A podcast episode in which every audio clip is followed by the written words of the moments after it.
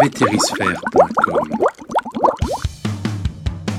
Vous écoutez le podcast Vétérisphère, première web radio francophone réservée aux vétérinaires. Bienvenue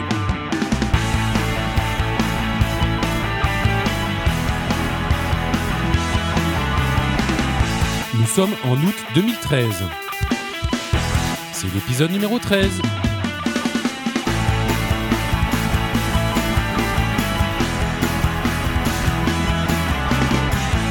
Bonjour à tous et bienvenue sur Vétérisphère pour ce nouvel épisode du premier podcast vétérinaire francophone.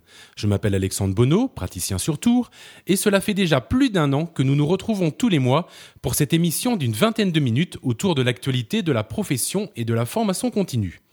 Cet épisode du mois d'août est spécialement dédié au docteur Olivier Devroy, vétérinaire à Bruxelles, qui nous a quittés tragiquement fin juillet. Il était un utilisateur de Vétérisphère depuis son ouverture et un ami de longue date. Nous pensons très fort à lui et à sa famille, à laquelle nous adressons toutes nos condoléances. À bientôt au lit, cet épisode est pour toi.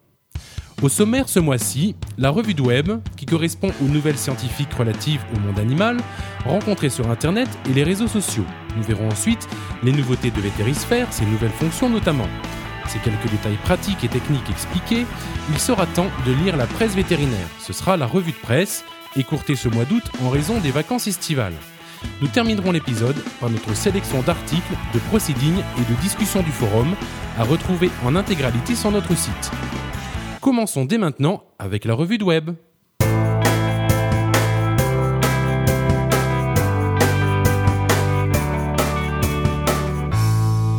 Toutes les actualités suivantes ont été publiées sur notre page Facebook. Vous pouvez donc les retrouver facilement.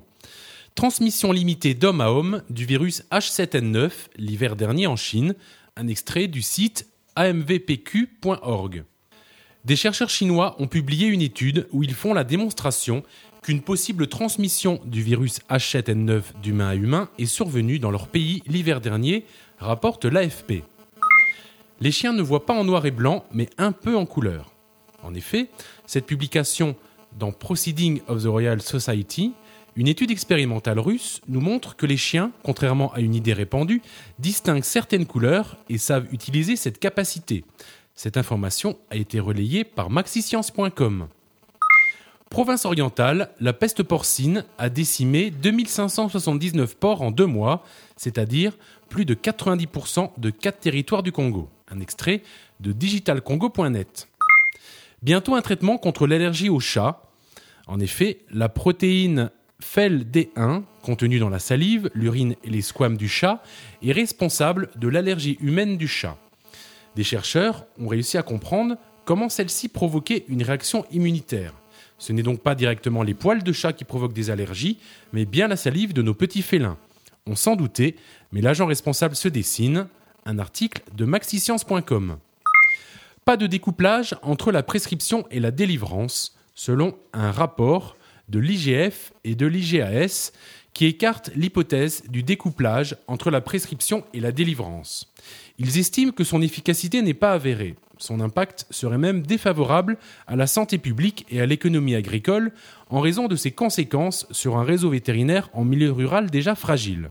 Pour autant, si dans 5 ans l'ensemble des mesures du plan éco-antibio ne devait pas parvenir à faire baisser la consommation d'antibiotiques de 25%, cette solution devrait alors être réétudiée.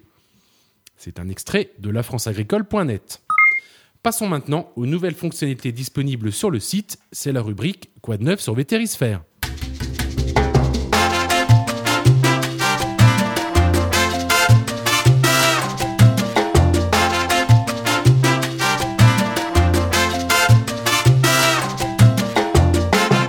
Depuis quelques semaines, il est maintenant possible de commenter chaque article de Vétérisphère. Cette fonction nous a été demandée par certains utilisateurs. C'est maintenant chose faite et vous pouvez retrouver en bas de chaque article du site un lien Ajouter un commentaire pour dire ce que vous voulez sans pour autant ouvrir une nouvelle discussion sur le forum. Vous noterez que cette fonction n'est pas activée pour les proceedings vu qu'ils correspondent à la base documentaire de nos partenaires. Courant juillet, vous avez pu voir apparaître un nouveau bouton dans les totems, c'est-à-dire dans le menu de droite du site. Cette case s'intitule Cas clinique. Dans cette nouvelle section, vous pouvez rédiger un résumé de cas cliniques résolu et traité pour le partager avec vos confrères. Une fois envoyé, votre texte sera vérifié pour sa mise en page et mis à disposition des utilisateurs de Vétérisphère. Vous pouvez y intégrer des photos et y ajouter des commentaires. Ne soyez pas timide, lancez-vous. Je suis certain que vous avez eu un beau cas clinique récemment et que vous mourrez d'envie de le partager avec nous. Nous sommes impatients de vous lire. Le module du podcast a été mis à jour. Vous pouvez maintenant télécharger nos épisodes plus facilement. Vous pouvez également écouter le podcast dans une pop-up, petite fenêtre séparée du reste du site, vous permettant de naviguer librement sur le site tout en écoutant votre podcast favori. Il vous suffit de cliquer sur la petite flèche grise juste à droite du lecteur du podcast. Voilà pour cette page technique, rentrons dans le vif du sujet en commentant l'actualité du mois, c'est la revue de presse.